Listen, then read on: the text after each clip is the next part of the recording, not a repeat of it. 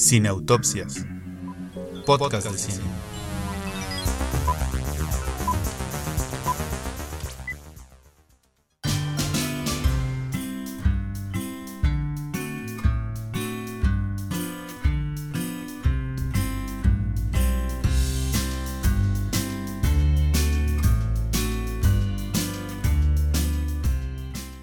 Sin duda, Los Gremlins es una película, pues nada más se puede echar relajo de los Gremlins. Yo no sé ustedes qué quieren que analicemos de los Gremlins, qué podemos decir de los Gremlins.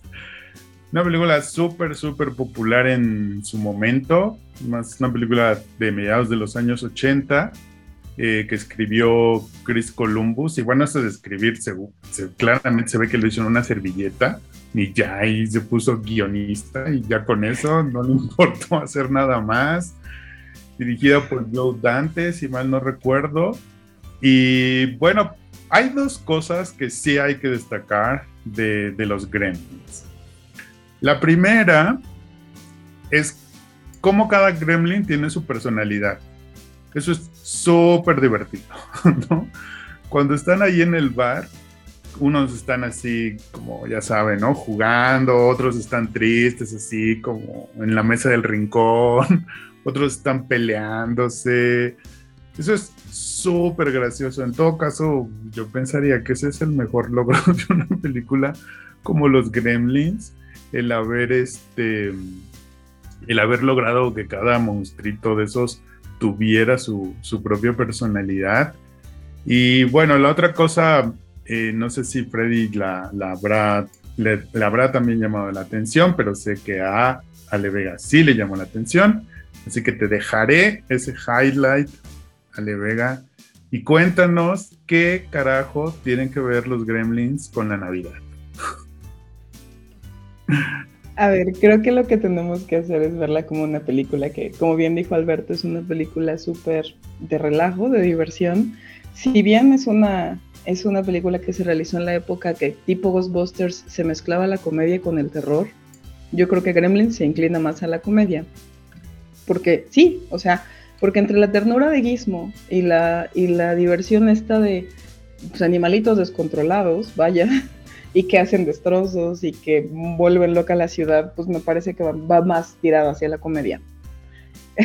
El highlight del que platicamos mi querido Alberto y yo es la, pues yo no queremos spoiler a nadie, pero la protagonista femenina, la contraparte del de, del chico que, que es dueño de Gizmo, cuenta la historia de cómo su papá ya no está con ella. Entonces em, eh, eh, eh, existe esta anécdota de, pues no está porque mi papá se disfrazó de, de Santa Claus, se atoró en la chimenea y se murió, ¿no? Y fue como lo, lo encontramos días después. Y creo que Alberto y yo fue así de, ¿por qué estamos en un mood de comedia y de pronto así, así de oscuro? Fue, fue la anécdota, porque aparte sí es lo único oscuro de la película. Y nada, esa es creo que una expresión extraña de la Navidad dentro de la película. Por lo demás, la película está ambientada en, en, Navidad, porque de hecho Gizmo es un regalo navideño. Y este y toda la ciudad se vuelve loca mientras suceden a la par este, esta Nochebuena y, y la destrucción, ¿no? Por parte de los gremlins. Entonces sí, creo que dentro del la, el mix que es la película entre el terror y la comedia, lo más extraño acaba siendo este, esta, esta anécdota fuera de lugar. Que además estaba yo leyendo que, que Warner la quiso, la, la, quisieron quitar pensando que era demasiado oscura. De hecho, también Spielberg, que es el, el, el, productor de la película, la quería quitar. Y fue Joe Dante el que dijo, no, aquí déjenmela porque es tan difícil de explicar como la película propia. Entonces, él fue el que la defendió y esta anécdota oscura existe gracias a el buen Joe Dante.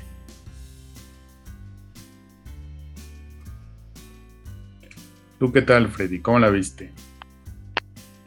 Este, pues es que justo esa, esa escena de la que platicas me parece que es la que define bien lo que son los gremlins, ¿no? Ese, ese tono de oscuridad dentro de un tema navideño que supuestamente tendría que ser todo amor y todo cariño. Me, me agrada, me agrada la película. Sí, entiendo el punto de Alberto, parece escrita en una servilleta, eso sí, eso sí lo puedo secundar, pero eh, bien, yo, yo creo que sí, sí cumple como como película navideña para pasar el rato sin ningún problema. Ahora, ¿qué, qué, ¿a qué va con la Navidad más allá de desarrollarse en esa época? Yo creo que tuvo que haber dejado un mensaje muy importante a los padres de alguna u otra forma que creo que no siguieron, que no estar regalándole mascotas a los niños. Eso no se hace, no se le regalan mascotas a los niños porque puede pasar estas cosas. El gato que tiene ahí Ale Vega, si se moja, se va a multiplicar. son peligrosos, no regalen. Se va a convertir en un helado.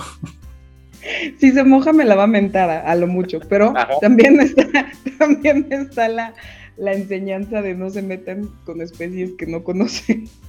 ¿No? No vayan a traer koalas a la Ciudad de México de pronto, de preferencia. Exacto. Porque, exactamente, porque pueden pasar esas cosas, pueden terminar con la ciudad. Y sí, o sea, fuera de, fuera de, de algo muy, muy simplón, quizá como podrían ser los gremlins, sí está ahí ese mensaje un poco de no, no regalen mascotas, no se metan con cosas que no conocen y sigan las reglas, niños. Por algo existen las reglas, sigan las reglas porque evidentemente si no, existiría la película, pues las reglas se rompen y ocurre este desmadre que son los gremlins. Pero creo que funciona bien. Como película navideña para pasar el rato si no tienes más que hacer, yo sí la compro. Pero también esa es la otra cosa súper rara, porque, o sea, el, papá que anda buscando un regalo para su hijo y luego vemos al hijo que ya es todo un balagardo y ya así como todavía está esperando regalos de su papá, no chingues, ponte a trabajar, ya, consíguete tu propia casa. Eso ya no es un niño, ¿qué les pasa? Y luego está la, la, hijita está gruñona y lo que en la silla es así como, ¿en serio? Es, la viejita gruñona, el papá totalmente desobligado. Él llega, llega el pinche guismo ese y se va, le vale gorro, no se entera de nada.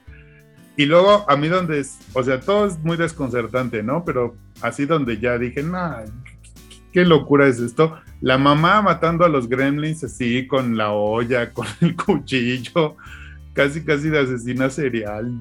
wow, qué, qué, cosa con esto, ¿no? Sí, es, es, es una película extraña en el sentido de que como que empieza tratando como de armarte una idea de un pueblo, de unos personajes, ¿no? Como de las relaciones entre ellos. Está esta parte del chico y la chica, que él es que el, chico protagonista es como, pues sí, cree en la Navidad, buena onda, ella no. Entonces parece como que la película se va a tratar de que la convence de que la Navidad es buena, pero luego viene la anécdota esta. Y entonces ya, la película se convierte en una cosa de relajo terrible.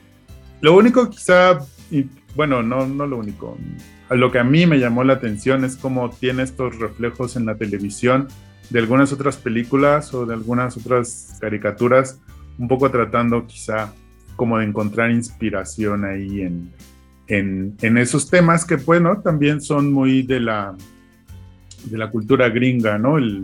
Los regalos, el papá que llega con los regalos, este, el ayuda entre los vecinos y todo esto.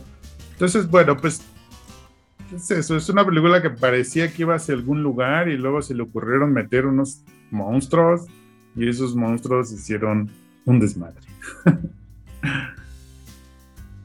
Pero sí tiene razón Freddy, es una, es una película que en esencia para un domingo de época, de época navideña está súper bien. Y si no, ahí está la prueba fehaciente de que también la pasaban cada ocho días en el 5, ¿no?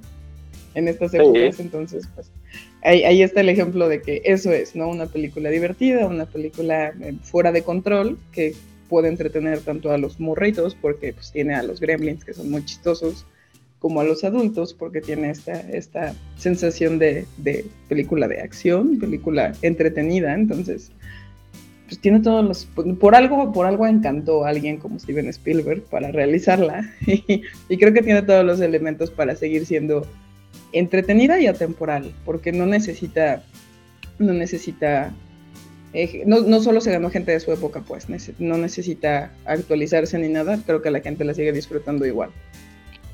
Y eso que es muy, o sea, es un producto súper ochentero, o sea, uh. tiene todos esos elementos de destino ochentero como el que mencionabas, Y aún así, ahí está. Ahí está, ahí está, y ahí seguirá. Y no creo que haya algo, algo parecido. O sea, no es la primera ni la última película sobre Navidad Oscura, en ese sentido, comedia oscura. Pero es complicado generar ese, esos buenos resultados, al menos en el público. No en cuanto a calidad, sino en el público, y creo que no va a ser tan sencillo como fue con los Gremlins hace 30 años, más o menos. Más o menos. Absolutamente. Sí, creo que ahorita ya sería muy difícil el poner animalillos a los que mojan y reproducen a diestra y siniestra, porque creo que todos pensaríamos que es un poco maltrato animal y no nos encantaría tanto, pero en esa época no estaba tan mal visto y creo que por eso se volvió atemporal. Y bueno, además la película le ayudó que en realidad se estrenó en verano, no en época dicembrina, entonces yo creo que la gente no, no asoció tanto el, el, humor negro. Y la otra cosa que, ah, para cerrar el comentario, que si no malentendí la cronología de la película o ellos mismos no se hicieron bolas, todo el desmadre que hacen los Gremlins sucede en Nochebuena. Y ya el, el día que es de Navidad, ese día ya está intacto para que la gente pueda disfrutar y ser feliz y darse amor y mucha paz. Este es un dato importante para las demás películas que vamos a estar comentando. No pierdan de vista eso, por favor. Y vámonos a la que sigue.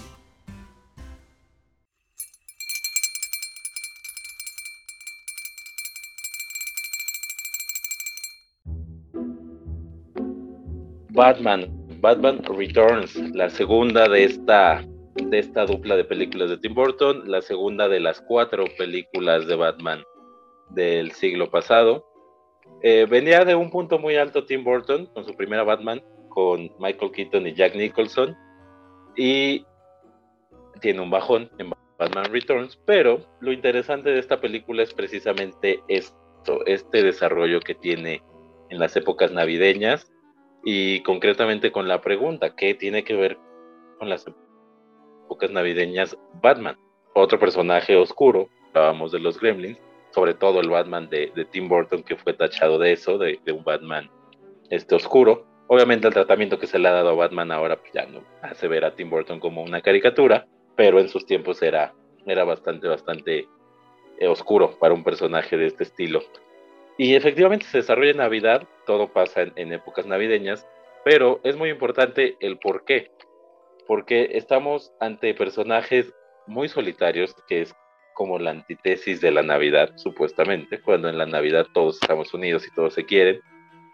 Son personajes solitarios por todos lados, desde que eran, desde que nacieron con el pingüino, tal cual desde el momento de su nacimiento quedó solo. Batman, todos sabemos perfectamente lo que pasa con Batman. Y misma historia con Gatúbela, ¿no? Que no tiene a nadie más que a los gatos, literal. O sea, no tiene nada más que a, los, que a sus gatos. Y estos tres personajes terminan como Ale Vega. Haz de cuenta, mismo personaje. Y estas tres, estos tres personajes terminan por, por unir sus caminos de una u otra manera.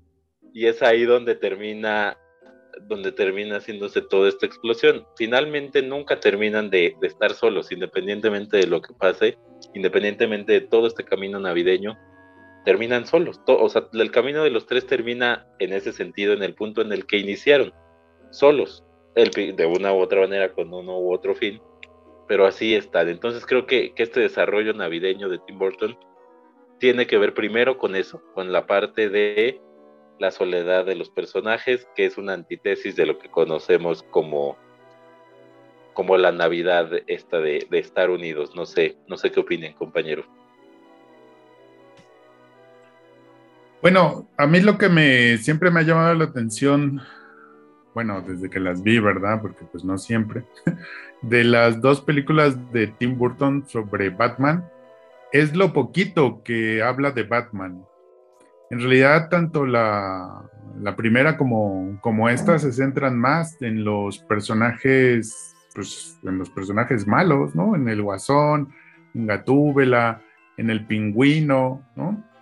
Y sí es bien interesante cómo dejando de lado a Batman, lo que intenta hacer con estos personajes, tanto del pingüino como el de, la, de Catwoman en esta segunda entrega, es tratarnos de hacer empatizar con ellos, O sea, porque en realidad Batman, pues nada más es ahí un ricachón que no tiene nada que hacer y, ah, el mundo está en peligro, voy a salvarlo, ahorita regreso, Alfred. o sea, tiene todo el background que ya conocemos de quién es Batman, por qué es Batman, por qué es solitario, pero no es un personaje como que, o sea, yo pienso que como un niño, pues no me, no me animaría a decir, ay, sí, yo quiero ser Batman, qué bonito, salvó al mundo, no sé qué, ¿no? Entonces, a pesar de que, pues sí, las cintas de Nolan son superiores, pero no son superiores a las de Amenábar, este, a pesar de que las cintas de Batman son de Nolan son superiores, sí creo que este contraste que hace en la segunda, que ya tú marcabas muy bien, Freddy, entre la idea de la época de Sembrina como una, una época de unión, de amor y de paz, con estos dos personajes diciéndote, en la sociedad hay estos outsiders, estos rezagados, estos excluidos, y los tienes que ver, ¿no? O sea, creo que eso es, eso es lo que más me gustó de, de Batman Returns, como al centrarse en los personajes negativos, te está diciendo, mira, pues el ricachón ese ya lo conoces, ya olvídate de él, o sea, no tienes que sentir nada nuevo por él. Mejor mira hacia abajo, que además en el caso del pingüino, pues es literal porque hay que ver hacia las cloacas y podrías encariñarte con estos personajes. O sea, como que situándola en la cuestión de la Navidad, como Burton como que te pone un, el reto, ¿no? O sea, a ver, ¿eres capaz de que tu espíritu navideño se encariñe con los malos? ¿Tú, qué, ¿Tú cómo la viste, Ale Vega? Primero que nada, Freddy Montes, tienes toda la razón. Últimamente se trata de analizar mi salud mental y tienes razón. Muy bien. El problema, no, no, hay, no el problema. Lo que a mí más me causó impresión cuando yo vi Batman Returns, que fue cuando pues, se estrenó, no es porque me dejaron ver eso, me choqueó la escena específica de Gatúbela, porque me parecía impresionante que de pronto se nos hubiera convertido esta mujer maravillosa y tierna, dulce, trabajadora, en, en pues una villana, tal cual, a partir de un, un, intento de asesinato y de, y de pues que se la quieren comer los gatos, ¿no? Básicamente. Regresa a su casa y es el, la otra cara de la moneda de lo que era. Me impresionó mucho, tenía yo, no sé, seis años, siete, no sé, una cosa así. Eh, me llamó muchísimo la atención como, como, eh, bien dice Alberto, los personajes, los villanos tienen unas, unas formas de hacerse bien interesantes. El pingüino viene de tal cual el abandono y el desprecio de su propia familia y Gatúbela de ser una mujer que solamente se dedica a trabajar y a cuidar su chamba y su casita, a, a pues también una marginada porque pues digamos que la intentaron matar de la nada, ¿no? Este, y sí, la construcción de los villanos es lo más interesante, pero es que es Tim Burton. Eh, por algo tengo aquí, aquí en la mano a Beetlejuice ahí. Porque le gusta mucho esto, el realzar a los personajes malos, el hacer a los personajes interesantes que son los extraños, porque esa es la esencia de, de este director. Y lo hace padrísimo. Para mí, de todos los villanos que hemos visto en las historias de Batman, yo creo que entre el guasón y el pingüino son los que a mí más me gustan estéticamente por cómo están realizados, tanto caracterizados como en el background de sus personajes, me parece que Burton los hace padrísimos. Y eso es lo que yo también realzaría de, de todas las filmografías de Batman. A mí me gustan mucho, eh, específicamente creo que esta es la película que más me gusta de él y creo que tiene que ver con Burton. Creo que tiene todo el mérito del mundo y bien dice Alberto, es, es, un, es una película en donde el, el protagonista, sabemos quién es, y ahí está y lleva su nombre a la película y eso es todo lo que necesitamos. Por lo demás, este, eh, solo se dedica a salvar las cosas y ya, pero no es tan interesante. Lo interesante viene de, de sus opositores y lo hace eso, lo hace muy emocionante. Y sí, yo creo que sí logra que el espectador se ponga del lado del villano dentro de algunas partes, ¿no? Porque pues somos marginados y siempre creo que somos un público muy de apoyar a los underdogs y, y eso, eh, tiene un poco de eso, entonces no, me, gusta mucho, me gusta, me gusta mucho Burton, me gusta mucho este Batman y es mi Batman favorito de todos. Entonces, sí véanla si no la han visto y no, la, no han apreciado esos detalles de, de los villanos y disfrútenlos mucho porque son una gozada. ¿Qué más, Freddy? Bueno, ese será tema de otro podcast. Para mí, Tim Burton tiene cinco películas y una de esas es esta. Ya tiene cinco películas y después no existió. Pero bueno, ahí todavía, todavía sabía hacer algo de cine, algo, algo de cine. Ah, después ya, ya no y ya, nada. retírense. Y ya, sí, te hubiera retirado él sí. Ya lo dije en el podcast de cineastas españoles. Muéranse a tiempo, muéranse a tiempo, pero no hacen caso, no hacen caso. Pero bueno, este, miren, además es un punto que, que voy a tocar en, en, otra película, pero este, tiene ahí un toque también de historia del cuento de Navidad de Charles Dickens, porque nos estamos olvidando de un villano, nos estamos olvidando de el señor Shrek. Él también es, otro villano, y esos tres villanos, siendo que conforman ahí una especie de, fantasmas del pasado, del presente y del futuro, más o menos marcaditos. ¿Por qué? Porque el pingüino es todo, todo lo del pingüino gira en torno a su pasado. Es un tipo que no puede soltar el pasado y todo su, villanía gira ahí, a lo que le hicieron y a lo que vemos. Gatúbel es una mujer que se cree en el presente, o sea, su, su, maldad, como decía ahorita Ale Vega, nace en el presente de la propia película y solo le interesa la, satisfacción inmediata. Ella busca algo en ese momento y, su, giro está ahí, en la, película misma, no, no antes, no después, ahí es lo que dura la película. Y Max Schreck, que es Christoph Waltz, él todo el tiempo está pensando en el futuro, en su legado, en lo que va a dejar. Entonces siempre está enfocado en el futuro, se olvida del presente, se olvida de lo que está dañando en el presente. Entonces, bueno, tiene ahí un, toquecillo de, fantasmas del, pasado, del presente, del futuro, más allá de que nuestro protagonista bien podría ser un, un, señor Scrooge, que es, que es frío y que todo lo que tiene es dinero, ¿no? No está muy bien representado, como decía Alberto, porque aquí le vale madre lo que pase con, con Bruce Wayne, pero si se enfocara un poco más, sería eso, ¿no? Y además que, al igual que en los Gremlins, esta película deja intacto el día de Navidad.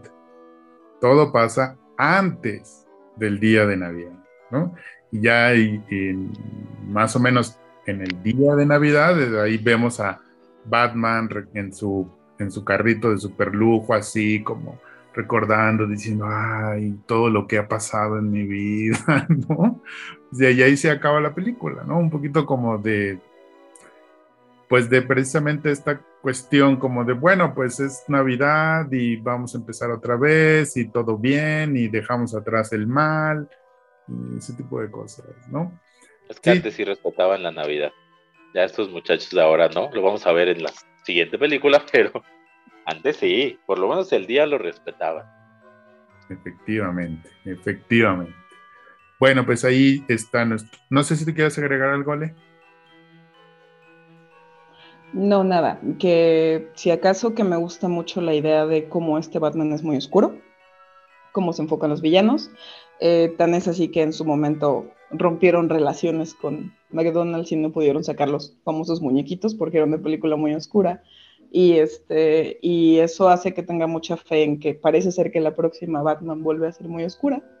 Y le tengo muchísima fe. Esperemos que retome un poco este tema de no hacerlo tanto como, como esta historia del héroe y todo muy bonito, como ciertas películas que se han estrenado recientemente, sino una cosa más densa, más ruda, que eso es lo que esperamos que valga la pena con, con los cineastas, que den algo, algo extra y no solo un fanservice.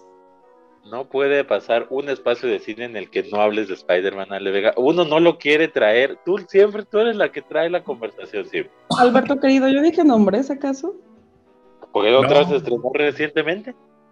Si algo le queda el, el saco y necesitan hablar del tema, mira. No hay otra película de super... Desde los Avengers nos van mal los superhéroes hasta ahorita que salió otra famosa. No hay otra, Le Vega, no hay más. Si les queda el saco, muchachos, siguiente película. Pero miren, sí, sí puede ser que si ahora que nos están viendo, nos están oyendo, ustedes tienen hijos, sobrinos y ya se tuvieron que chutar ciertas películas de superhéroes que pues pueden volver a estas Batmans y verlas ahí en, en su casa con su novio, su novia, películas de adultos y de superhéroes, porque efectivamente pues sí nos hacen falta, la verdad, películas de adultos de superhéroes. Y estas de Tim Burton y las de Christopher Nolan lo son, lo son, lo son. Así que bueno, pues ahí está la recomendación para nuestra oscura Navidad. Y vámonos ahora con dos heroínas de la vida real. ¿Ya te enredaste con nosotros? Facebook, Twitter, Instagram. Síguenos en nuestras redes sociales y comparte tu pasión por el cine. Te esperamos. Pues muy bien, vamos a hablar ahora de esta película de el cineasta americano llamado Sean Baker, que se llama Tangerine. Fue estrenada en el 2015 y si bien no fue la ópera prima de, Sean Baker, fue, me parece que fue la película que lo lanzó al estrellato por dos cosas. Una, porque se acerca a un tema de una manera tan delicada que hasta pareciera documental. Y otra, porque está filmada con iPhone, ¿no? Bueno, con tres iPhones, para ser específicos. Esta película se llama Tangerine y trata acerca de dos personas transexuales, que son Cindy y Alexandra, estas mujeres que trabajan en la calle, y una de ellas acaba de salir de la cárcel. Entonces se encuentra con su amiga Alexandra y Alexandra sin querer le cuenta que su novio, diagonal proxeneta, la estuvo engañando mientras estuvo ella en la cárcel, que fue un periodo muy corto de tiempo. De ahí, pues Cindy se, se, se vuelve loca, se enoja muchísimo y se va a buscar a su galán para reclamarle. Esto al mismo tiempo que Alexandra trata de promocionar un show que va a dar ese mismo día, porque es eh, Nochebuena.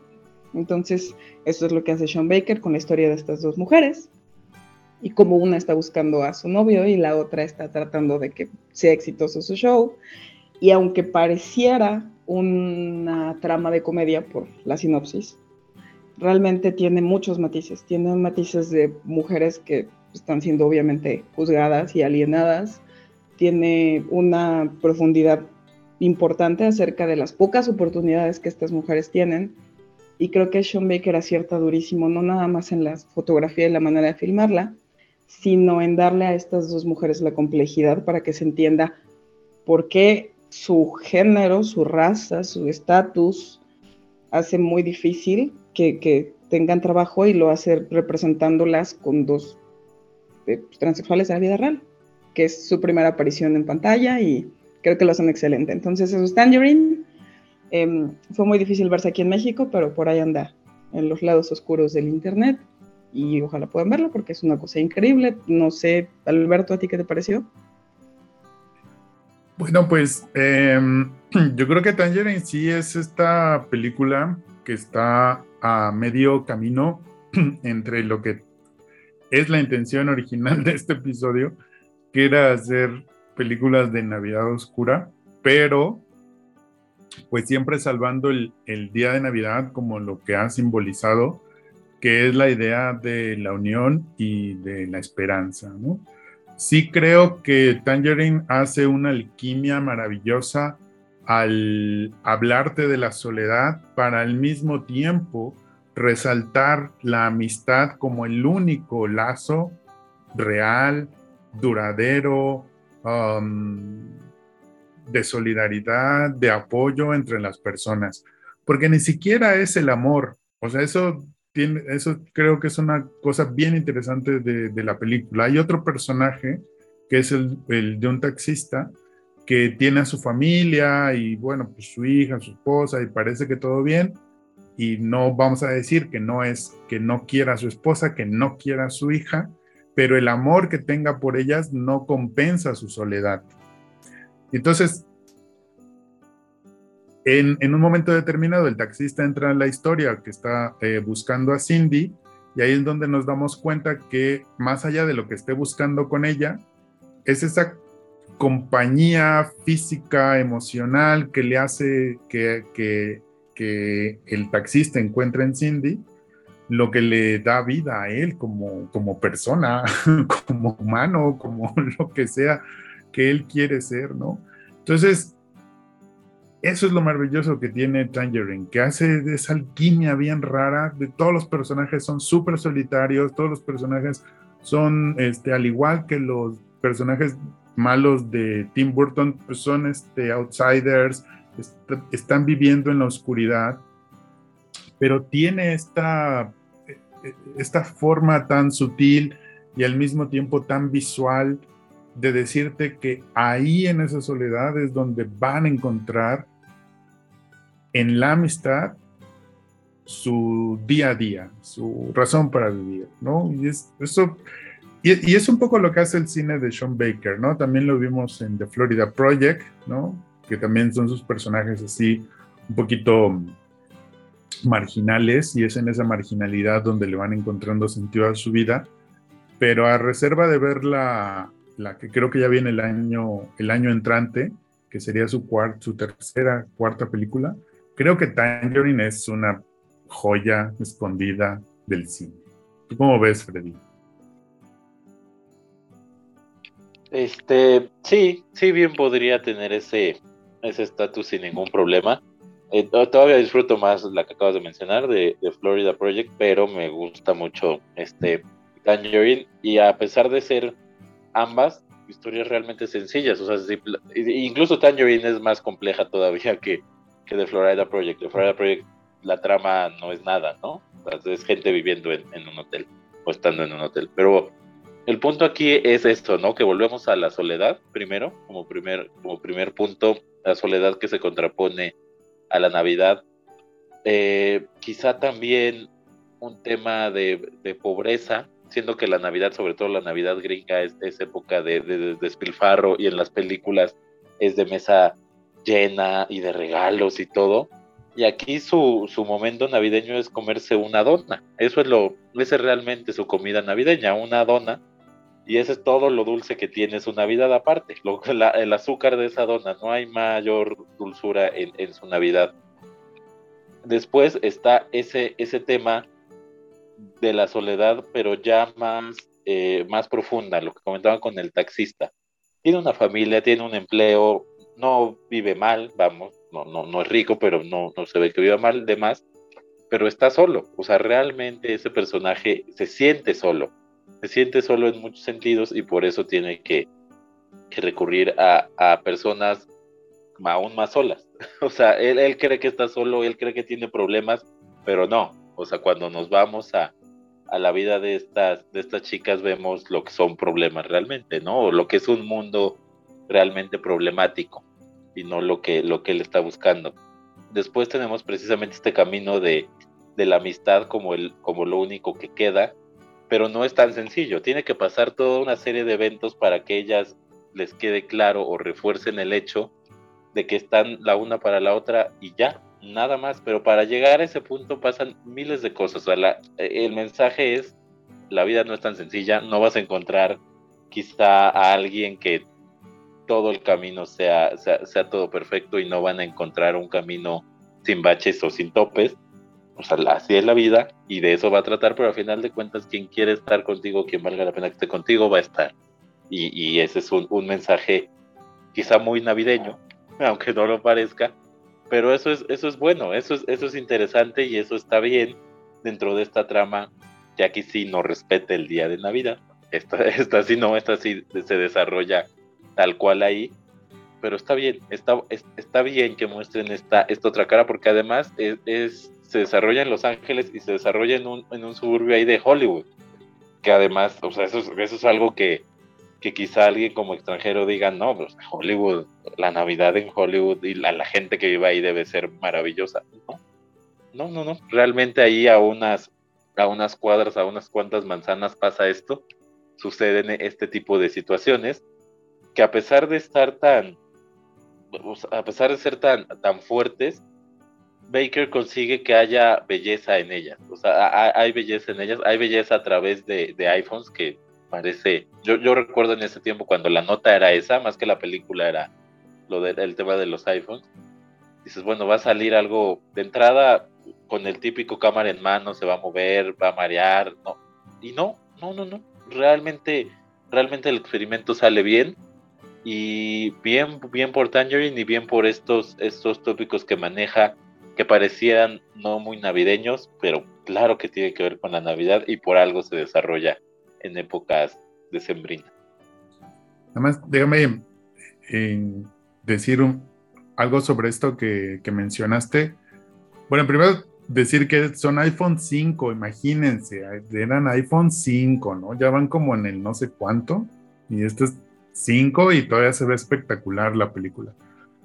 Y lo otro que, que mencionaba Freddy sobre que cómo la película pues sí termina siendo de alguna manera un, un mensaje navideño más o menos clásico, pero que nuevamente quiero insistir en la idea del, del, como de la contraposición, porque a mí una de las cosas que siempre me ha parecido, ya voy a sacar mis traumas aquí, rara de la Navidad, es como gente que medio te conoce o luego no te conoce, te manda mensajes así, súper, no, que la pases muy bien y mis mejores deseos y abrazos. Y yo, pues yo la verdad, yo me siento muy incómodo porque no sé qué responder. Yo medio la conozco y a lo mejor no le quiero desear buenas cosas, la verdad, ¿no? A lo mejor digo, bueno, pues qué tal si se portó mal y más bien merece un... Pero, ¿saben? O sea, la Navidad es eso, como que todo es así, como, ay, no, sí, nos queremos, nos abrazamos.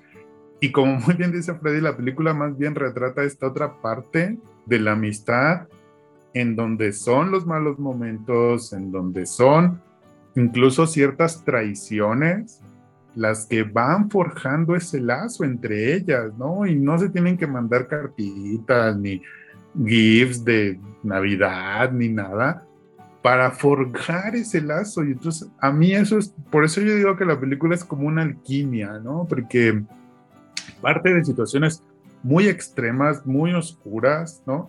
Detrás de las luces, de, parece que me voy a ir con el cliché, detrás de las luces del anuncio de Hollywood, las sombras que hay ahí, ¿no?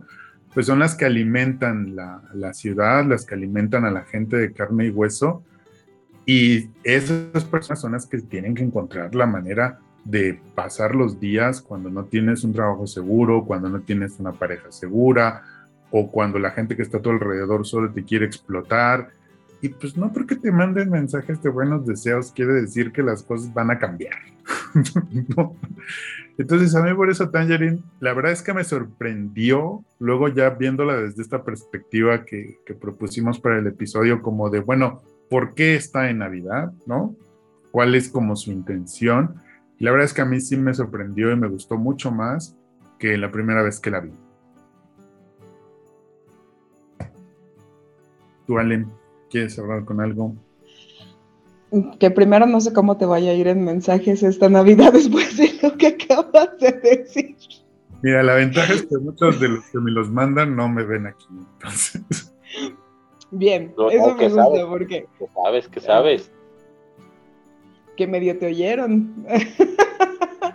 Pero tienes, tienes un punto. Al final de cuentas, una cosa es eso, que es, me parece que ese tipo de mensajes puede ser mucho más por compromiso y otra, creo que eh, la realidad es esta, ¿no? Es una realidad un poco más compleja que el decir, qué bonita Navidad y feliz Navidad y pásatela bonito. Y en el caso particular de Cindy y de Alexandra, sí son dos personas que, pues, que viven al día y es muy difícil. Es muy difícil ver cómo las maltratan. Es muy difícil ver cómo no les quieren pagar. Es muy difícil, a mí una escena que es muy sencilla pero me parece muy dura es cuando se enoja Cindy no vamos a spoilear por qué, y le dice, déjame en paz, tengo que ir a conseguir mi dinero. Tal cual era porque no tengo un peso. O sea, era el día, la Nochebuena, Navidad, y no tiene un peso. Entonces es como, déjame ir a conseguir mi dinero. Me pareció duro, me pareció duro porque estamos hablando de mujeres que tienen los propios problemas de no ser per se, de, de nacimiento, mujeres pues. Entonces, hacen su chamba y es bien difícil y solo se tienen la una a la otra, nunca ves el familiar de ninguna, nunca ves que tengan más amigos, porque incluso en el show de Alexandra, donde invita a miles de personas, bueno, muchas personas, ¿cuántos llegan al show de Alexandra? Entonces es, es rudo, es una, habla mucho de la soledad y, de cómo están pues tan solitas como, como su vida lo permite y su vida las ha llevado a eso. Y qué ganas de abrazar a todo mundo ahí, al taxista, a la esposa del taxista, a las chavas, hasta la chava que traen de marioneta en algún momento, hasta ella, ¿no? Y el final que tiene ella también. Entonces, sí es una, película muy ruda que da, para pensar mucho que estas épocas tan, tan felices no lo son para muchísimas personas. Y sí, valoren la amistad. La amistad es creo una de las cosas que más salvan, no nada más en esta época, sino en general. Y no le manden mensajes a Alberto navideños. Sí, no, no, y así como genéricos no. Si lo conocen bien y le van a dar un speech real, entonces sí. No, quién sabe, igual y tampoco le gusta. Yo digo que mejor hay que evitar los problemas y no hay que mandarle nada de nada. No va a ir haciendo. No, eso sí, si le quieren mandar algo que sea cerveza o vino. Eso, no, se vayan a equivocar. Esa ya, esa ya la sé. Café también. Simón. el café aplica siempre para todos nosotros. Es bienvenido.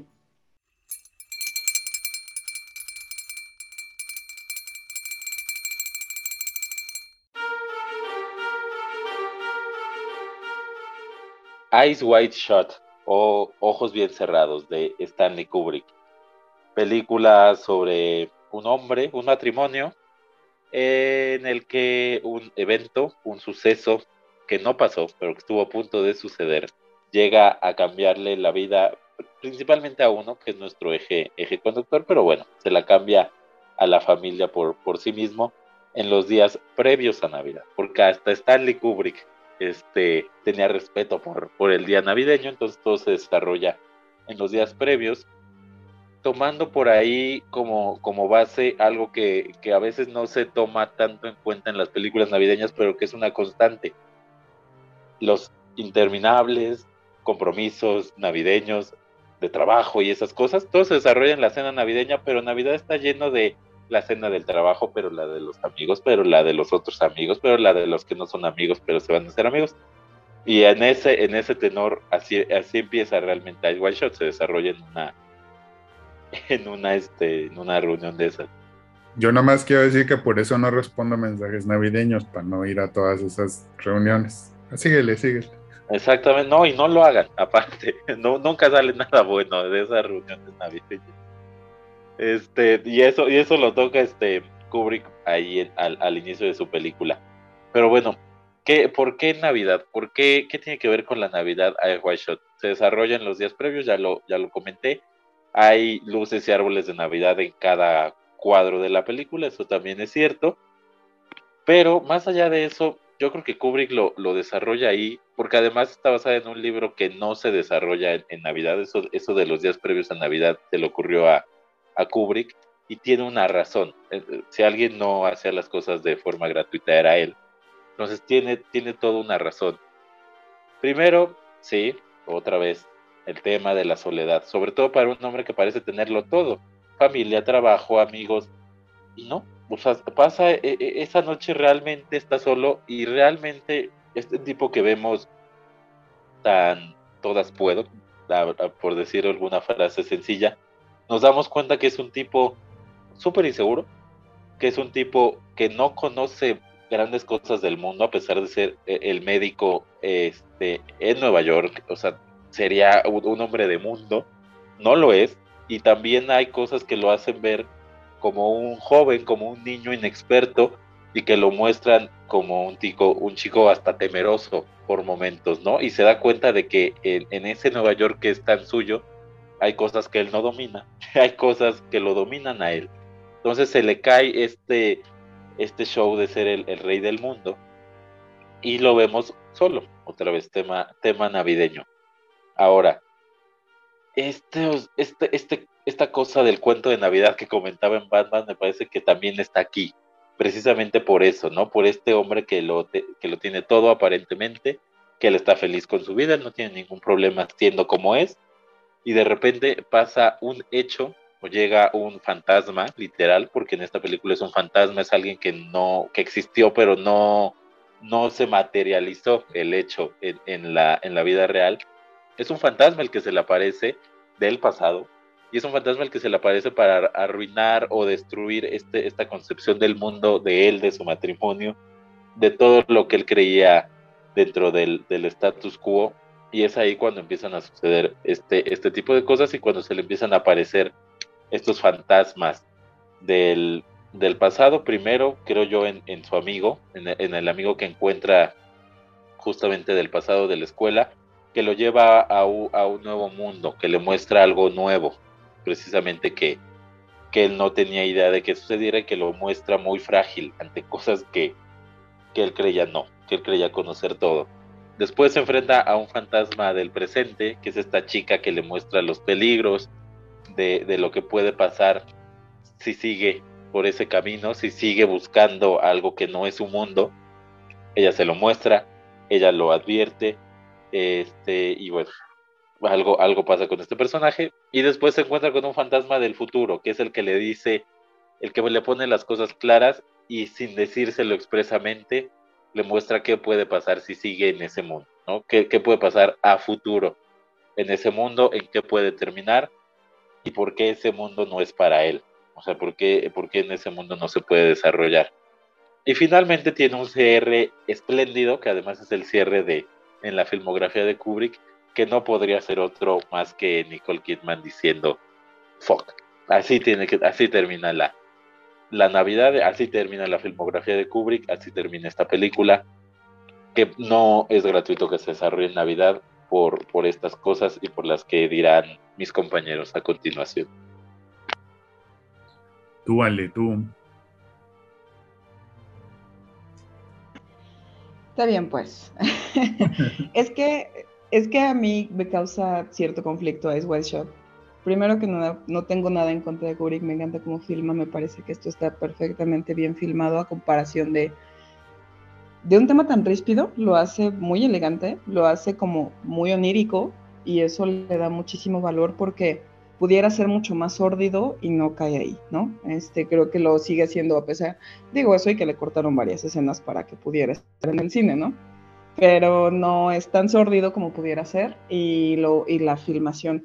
No en vano es, creo yo, todavía tiene el Guinness de la película más larga, de filmación más larga, ¿no? Continua, eh, porque se tardaron como seis meses. Entonces, este, todo lo hace muy bien Kubrick. A mí la historia no me encanta porque me parece esto que es como una... Y me queda claro que no es culpa tampoco de Kubrick porque él no la escribió. Está basada en el libro que se llama Dream Story de Arthur Schnitzler es, específicamente del libro, porque el libro es pues, prácticamente lo mismo, nada más que en otra época completamente distinta.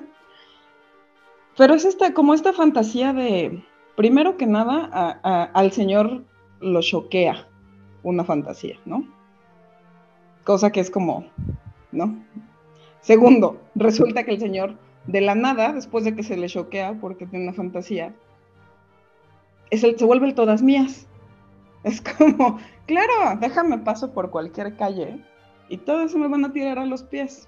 Eso nos pasa a todos. Si todo pasar por unas calles, literalmente todas se tiran a sus pies. No entiendo cuál. ¿Eso va a pasar? Nos pasa a todos. Ajá.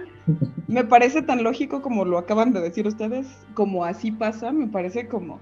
A mí ya la película, después de que me parece que algo bastante random lo choquea, después es como, y además, si yo trueno los dedos, me parece, o sea, la historia a mí me parece que es una fantasía bastante pobretona, bien, bien diseñada en un libro, bien puesta en escena en, por Stanley Kubrick, pero bastante chafona, bastante. Entonces, le doy el valor a la filmación, le doy el valor a hacer la última película de Kubrick, que no es cosa menor. Le doy el valor a que de verdad no es en vano que se hayan pasado en Reino Unido intentando recrear Manhattan por seis meses y que les haya tronado la psique a, a, Kidman y a Cruz para hacer todo esto. Es, una, es una gran realización como tal. La historia no me gusta, pero yo sí recomendaría que todo el mundo apreciara lo que hace Kubrick, como la mayoría de sus películas. Lo que hace aquí me parece bastante resaltable.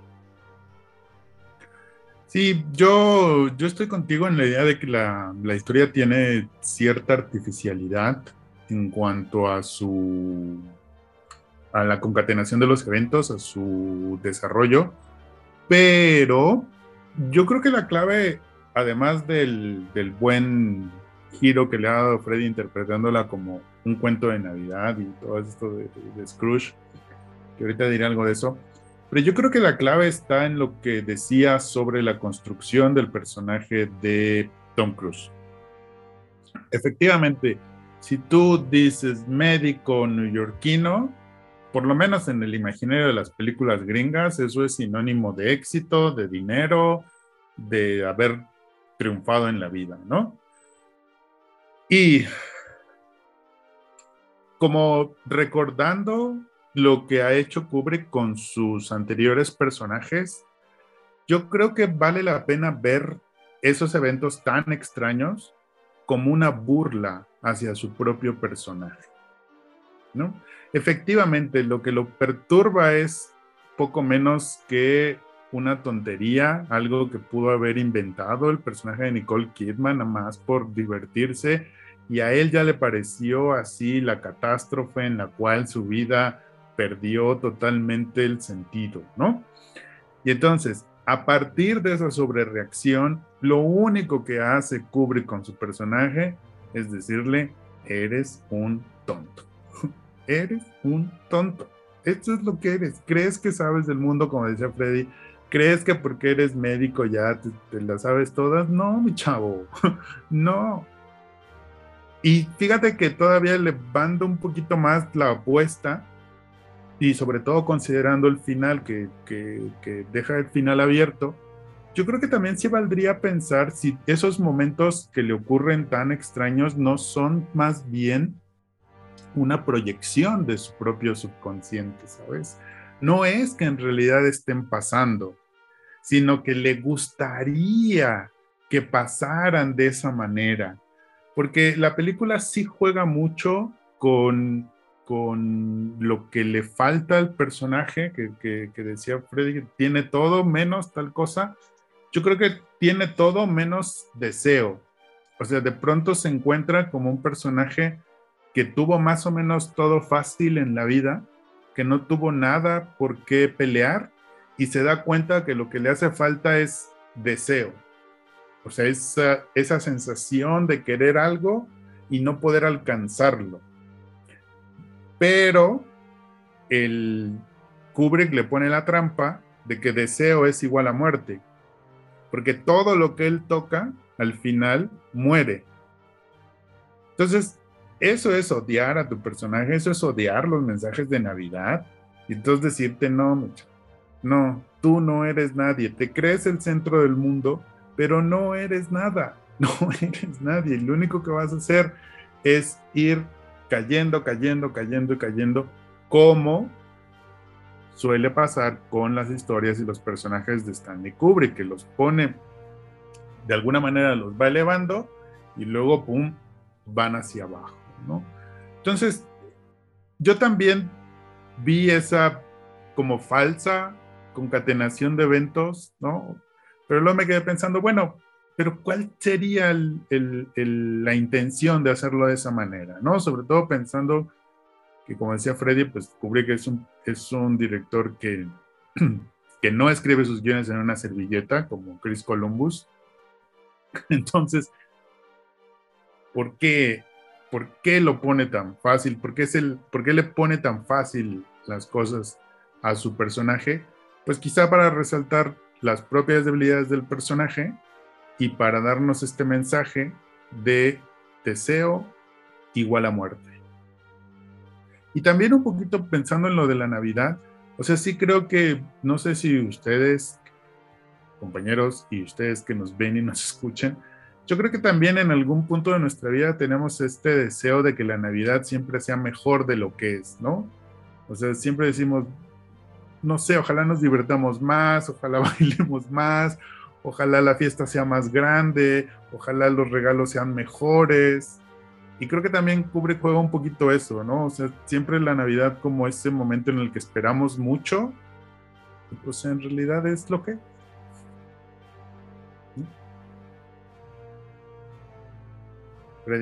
Sí, sí, sí, es lo que, porque el mundo es el mismo y todo es el mismo, realmente, no, no cambia nada por, por ser Navidad y sí, es, es lo que es.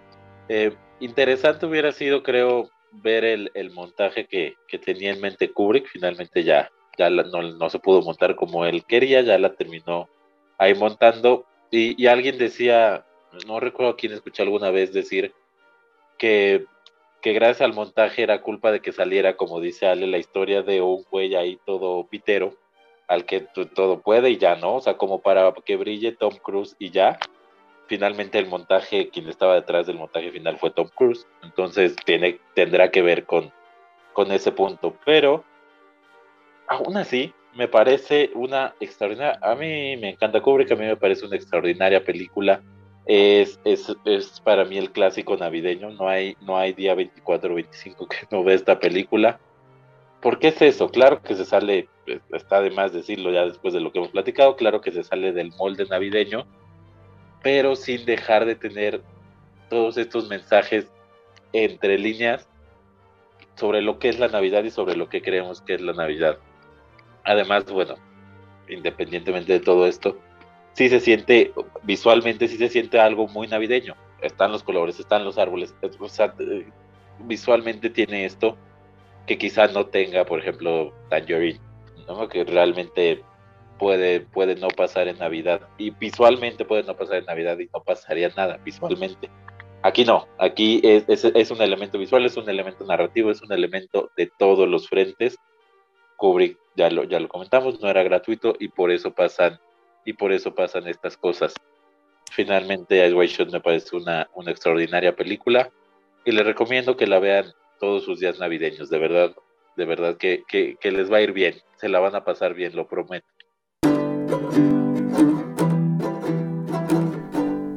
Si te gusta nuestro podcast, nos ayudaría tu opinión, ya sea en Spotify, iBox, YouTube o Google Podcast. Deja un comentario una valoración o compártelo con quien más confianza le tengas. Gracias.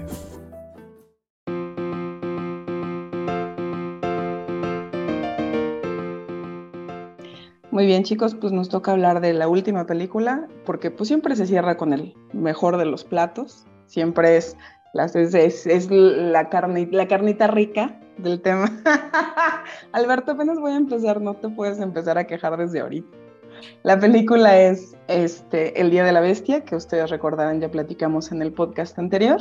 Es de mi queridísimo, adorado, si me estás escuchando, te amo infinitamente, no te mueras nunca, Alex de la Iglesia. Y tiene que ver con la Navidad, específicamente la Navidad. Ahí sí entramos chido al día. Y no vamos a dar mucho contexto, ustedes ya, si nos escucharon en el episodio anterior, tiene que ver con el anticristo. El anticristo se descubre que van a ser exactamente el 25 de diciembre y este, un aficionado a la música rock y, un sacerdote tienen que descubrir en dónde van a ser, ¿no? Esencialmente ese es, ese es el problema, que ese es lo que tienen que, que digamos, un poco... Eh, discernir qué, qué, van a hacer con esa información. Y ya, ese es a grandes rasgos lo que es El Día de la Bestia. Está filmada en Madrid y es la película que lanzó, no es su ópera prima, pero es la que lanzó al éxito a Alex de la Iglesia y se ha vuelto con el tiempo una película de las imperdibles y de los tops del cine español porque es transgresora tan transgresora que no la quiso, este, no la quiso producir Almodóvar porque no quería producir una película que tuviera que ver con Satán. Y este, eso la hizo todavía más interesante, ¿no? Ya conocemos el estilo del cineasta, que es un estilo en el que no tiene miedo a hacer lo que él tiene ganas de hacer, eh, no tiene miedo a ser blasfemo, de hecho le encanta. Y eso es algo que creo que cautivó al público en su tiempo, porque esta película ya tiene un ratito, me parece que es de 1995. Y pasa el tiempo, sigue siendo muy querida por la gente, por, por la gente que es fan del cineasta y por, en, en, general por la gente que la visita por primera vez. Y, este, y pues nada, es una película tremendamente divertida, es también muy transgresora y creo que seas o no fan de estas locuras, sí se puede disfrutar muchísimo. Y la hechura de Satán como tal está padre. Entonces, que además es muy chistoso porque la hechura de Satán tiene que ver con una especie de marioneta que se armó, donde quien lo interpreta es una persona que no tiene piernas. Entonces, eso es, eso es lo que existe dentro de la hechura de Satán. Está muy padre. Y esa es una gran película de Alex de la Iglesia, entre muchas que tiene. Entonces, si no la han visto, no se lo pierdan. Tú dinos, Alberto, ¿por qué no es la cereza del pastel? Bueno, es una gran película de Alex de la Iglesia. De, de ahí a entre muchas está por verse, ¿no? Pero una gran película sí lo es. Sí, es, ya lo habíamos comentado un poquitín en el episodio pasado de a quién le vas a recomendar una, una película de Alex de, de, Alex de la Iglesia, ¿no? Y sí hay que hacer el, el, chiste medio en broma, medio en serio, que pues sí se la puedes recomendar a tu peor enemigo, la verdad, ¿no? O sea, si le quieres arruinar la Navidad a alguien, ponle a ver el Día de la Bestia, ¿no? Y lo, digo un poco en broma y un poco en serio, ¿no? Un poco en serio porque eh, El Día de la Bestia sí es una película que te va a sacar de onda completamente, ¿no? O sea, más allá de que, pues sí, ya estamos en una época, como decíamos hace un rato, pues ya nadie respeta la Navidad, ya es así como que pues, todo ya está abierto, ya nadie descansa, es un día más que normal a pesar de, que en ese sentido el mundo ya, ya cambió, o sea, El Día de la Bestia sí sigue siendo una película que te va a sorprender por la forma en la que trata el tema del anticristo. Y la primera forma en la que lo trata, pues es que no se lo va a tomar en serio, ¿no? o sea, hay una escena en donde a un cura le cae la cruz de una iglesia. Y ya a partir de ese momento, ya sabes que la película no se lo va a tomar en serio. Y entonces, es en, es en ese sentido en el que digo que también puede ser que se la puedes recomendar a tu peor enemigo, porque podría esperarse una película, alguien podría esperarse una película, pues más o menos con cierto mensaje así como, bueno, el anticristo van a ser, no, ay, pues será, no será. Y pues no, a la mera hora ni termina siendo una cosa, ni termina siendo la otra, pero termina siendo todo. Y lo que es, y, lo que es interesante, que ya lo mencionaba, que sí va directo a toda la simbología del día de Navidad, ¿no? O sea, ahí sí vamos a la cuestión de que no va a haber fiesta, no va a haber abrazo, no va a haber mensajes cariñosos, no va a haber regalos, no va a haber buena onda, o sea, todo va a ser oscuro, oscuro, oscuro, rudo, rudo, pero ilógico, pero risa, pero... Y además también está la cuestión del tema de los medios de comunicación, ¿no? Con, con la televisión, el tema del, del, espiritismo y del oscurantismo, que, bueno, todo eso entre comillas, por supuesto. Entonces, no sé, o sea, sí, sí me parece que es una película que, o sea, sí se puede ver en el día de Navidad, pero es una película que, bueno, pues va a dividir opiniones ahí entre, entre la familia, algunos la amarán, otros la odiarán, y creo que en buena medida esa es su, la intención de, de, la propia, de la propia película, ¿no? No sé, no sé, Freddy, ¿tú cómo ves? Sí, creo que, creo que quizá ahí esté también su magia, ¿no? La, la película es buena, eh, eh, es muy buena realmente, eso es, eso es innegable, pero claro que no es para, para todo el público, mucho menos como, como película navideña, pero creo que ahí está su magia precisamente, ¿no? Porque se burla, sí, de todos, pero yo creo que se burla también hasta de, de, de buena parte de los espectadores de la propia película, o sea, se está burlando de todo mundo, ¿no? Y se está burlando, por supuesto, de, de la Navidad, pero se burla de todo, ¿no? Ya, ya lo hemos comentado, de todo, de todo se burla. Y claro que el espectador es uno de los elementos más con los que juega Alex de la Iglesia. Después no sé qué le pasó, que ya no supo hacer cine, no sé, pero bueno, cuando sabía hacer cine, este, jugaba bien con, con todo mundo y jugaba bien con todos los conceptos y sabía poner en pantalla bien los conceptos, bien definidos. No, es gratuito que, que se desarrolle en Navidad, más allá de que la propia premisa es interesante, ¿no? O sea, el tema de, del anticristo, en Navidad, el, el 25 de diciembre, en Madrid, ya, todo eso es interesante. Pero además vienen todas estas cosas y todos estos tipos de personajes con los que nos encontramos, que a final de cuentas, bueno, qué tienen que hacer este, en la víspera de Navidad, también tan, tan alejados de, ¿no? O sea, el, e, el padre, pues si no, si no se, si no se embarcara en esta aventura, pues estaría solo ahí en su Navidad, en su iglesia. Este chico, pues la, la familia pues, realmente como no le importa mucho, eh, puede estar, puede no estar. Entonces también esta aventura le hace tener un significado a su Navidad. Y el hombre este que sí es muy exitoso y sí la tele y lo que sea, pero realmente tampoco hay, tampoco tiene nada más allá de, de esta farsa que ha, que ha ido construyendo. Entonces precisamente por algo se juntan estos estos tres personajes en Navidad para poder tener algo, de algo de aventura o algo que decir, ¿no? Sobre, sobre estas épocas. Entonces eso es muy interesante, más allá de, de ya todo lo que comentaron, porque de verdad tiene, tiene muchos matices esta película por muchos frentes la puedes recomendar como película navideña, la puedes recomendar en Semana Santa, la puedes recomendar en, películas sobre amigos, películas sobre religión, películas sobre televisión, películas...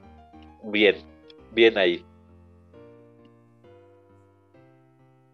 Y además, pero yo, yo, nada más diría un poquito ahí que a diferencia de las otras películas en donde este tema de la soledad sí puede ser algo que le importa o que le preocupa o que le preocupa a los personajes, yo creo que en esta película no. O sea, les da lo mismo estar solos, estar acompañados, lo que vayan a hacer ese día, lo que no vayan a hacer, ¿no? O sea, y es parte de esto de, de, pues de echar relajo y de burlarte de todo. O sea, sí es verdad que los tres personajes se encuentran en esa aventura, ¿no? Y se dan cuenta que no tienen que estar solos, pero pues tampoco es que les importe mucho su soledad y su, y su, y su marginalidad, porque por ejemplo el personaje que es el del rockero, de Santiago Segura, o sea, pues él sí está bien contento ahí en su hoyo de, tienda de discos, ¿no? Con, sus tatuajes, su, su, onda. A diferencia, no sé, pues por ejemplo de Batman en su baticueva todo atormentado todos los días, ¿no? Pues este está en su baticueva tranquilamente ahí con su música, seguramente, bueno, no seguramente, drogándose, ¿no? Porque también tiene su, parte de, las drogas. Entonces, yo creo que ese es, ese, ese, ese es uno de los matices que mencionaba Freddy, que es bien interesante de la película, ¿no? Cómo saben, se saben personajes solitarios y se asumen como tal. Pues sí, tienes toda la razón. Me parece que sí tiene que ver mucho con esto de que aquí ya no hay como ni este tema de nostalgia, ni este tema de eh, que vimos como por ejemplo en Tangerine o, el tema de la soledad que vimos en otras películas. Creo que si tuviéramos que enlazarla con otra de las que hablamos en este, en este compendio, pues sería con los Gremlins, ¿no? Un poco como terror, terror comedia, este, un poco más tirado a la comedia, pero creo que tiene que ver más con eso, con un tema de diviértete con esta película, como siempre, aviéntate a la locura, bueno, como siempre con este cineasta, ¿no? Aviéntate a la locura y comprarle lo que te está vendiendo, comprarle que van a ser un demonio y, y, y ¿eso qué te provoca? ¿Miedo? Sí, pero el camino es muy divertido. O sea, el camino es una cosa que hay violencia, hay emoción, hay dramatismo. Entonces, sí, es también una manera increíble de entender hacia dónde van las ideas, hacia dónde van las ideas, hacia dónde va la concepción del cine de Alex de la Iglesia, porque pues ahí eh, marca muchísimo desde poner a sus personajes a punto de caer en el edificio Carrión, todos los detalles de lo que conforma Alex de la Iglesia se notan ahí. Entonces, es una buena manera de entrarle a su cine y creo que a menos de que seas extremadamente religioso, la vas a pasar bien. sí, igual si eres muy religioso no te va a encantar tanto, pero si no, si no te lo tomas tan en serio, creo que a, todo el mundo le podría divertir. Y, es una, y también es una hechura muy padre porque era antes del CGI y entonces las cosas como están hechas, están hechas muy, vaya, pues que le puedes ver las costuras, pero están hechas con muchísima imaginación y con muchísimo eh, creatividad. O sea, cómo, cómo recrean todas estas cosas es muy creativo. Entonces, esa es una gran película. A mí me parece que tiene mucha carnita donde sacarle. Y si no la han visto, sí tienen que verla. Es, es muy divertida. Y si es de estas películas en donde el bajo presupuesto le ayuda, ¿no? A, a resolver con, con talento y creatividad lo que pues para lo que no tiene dinero, ¿no? Absolutamente. Y nos queda, eso, eso debe de ser un ejemplo a seguir en general. Todas estas películas como Tangerine, que, que Tangerine, de hecho, lo platica Sean Baker, ¿no? Yo lo que me ahorré en cámaras, se lo pude pagar a extras, lo pude tener en locaciones y eso se trata, ¿no? estos son los cineastas con inventiva y estos son los cineastas que quieren sacar una historia por muy disparatada o por muy extraña por muy atípica que sea, eh, tanto Sean Baker como Alex de la Iglesia, porque en esos momentos ninguno de los dos era para nada conocido, se aventaron, ¿no? Con lo que tengo, con lo que me sale, con lo que no alcancé a financiar bien y salen dos grandes películas. Creo que eso también pudiéramos enlazarlo un poco con cómo se hizo Tangerine. Muy bien, ¿algo más, Freddy? No, que igual sí recomiéndensela a, alguien muy religioso porque tal vez es como, como un mensaje de que tienen que buscar al anticristo. ¿Tú qué sabes? ¿Qué tal que ahí trae un mensaje religioso muy profundo y de ahí también se embarcan en la aventura? Me encanta la idea estoy muy a favor, muy a favor. Y si, y si no, pónganse a alguien extremadamente religioso nomás para ver qué caras hace. Se van a divertir mucho. Eh, puede, puede. y Alex de la Iglesia estará muy contento de que hagan eso. Absolutamente. Esa es esa es su idea, de hecho.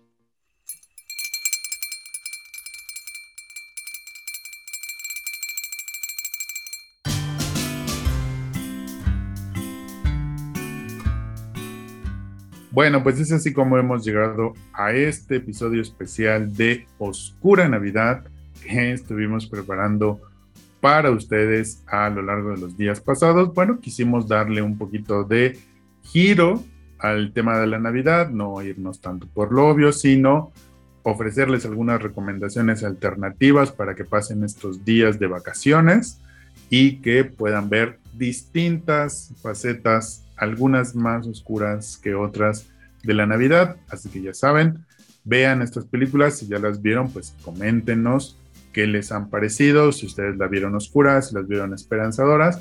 Y por supuesto, si tienen por ahí alguna otra recomendación de otra película que resalte el lado no tradicional de la Navidad, pues háganoslo saber. Muchas gracias, Ale Vega. Hombre, muchas gracias a usted, joven. Siempre un placer andar por acá, echar chisme con ustedes dos, que saben que los adoro. Y pues nada, que disfruten mucho la Navidad, que disfruten mucho estas épocas, con quien las vayan a pasar y cómo las vayan a pasar. Y si Alberto y Freddy no quieren mensajes y regalos, mándenmelos a mí todos. Yo acepto todos los mensajes, todos los regalos, bienvenidos sean. Y pues en lo padre. Ah, y Twitter e Instagram, Pat Gretel, y me encuentran con Freddy en Cinéfilos y me encuentran en Lo Mío Es y ahora que ya me colé al, proyecto de Cineautopsias también ahí. Entonces, ahí nos estamos encontrando. Muy bien, Alevea, excelente. Pues muchas gracias, Freddy. Muchas, muchas gracias, señor Losolio. Muchas gracias por, por a su, a su podcast, a su bello podcast, sabes que para mí es un honor estar aquí, con, compartir sobre cine con usted. Bueno, nada más. Este, haber compartido. Espero las uñas, ¿eh? Para el próximo. No, para el próximo voy a llegar producido. Ah, producido. Este es un ensayo. En el próximo podcast voy a llegar este producido acá con unos pechos impresionantes. No, vas a ver, vas a ver. Este, pues, muchas gracias, muchas gracias por, por la invitación a este podcast, al podcast todo el año, porque ya, ya cumpliremos como un año de estar, de estar colaborando, más o menos por estas fechas. Entonces, un gran año, un gran año sin duda alguna.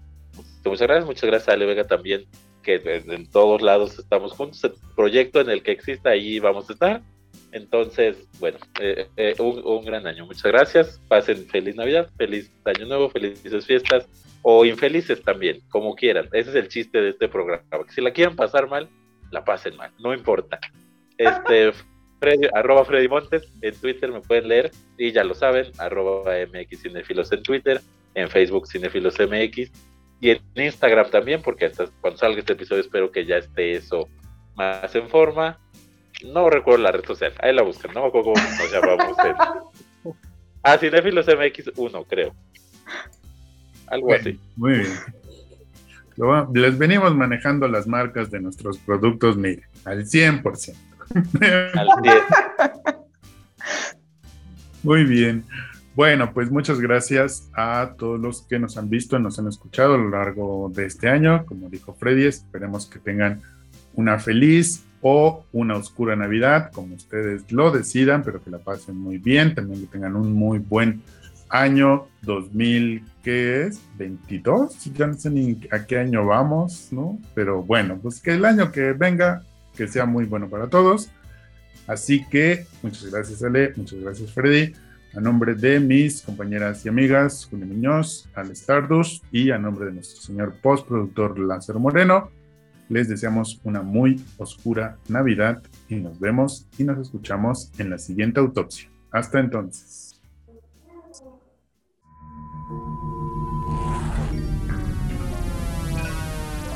Cine Autopsias, podcast de cine.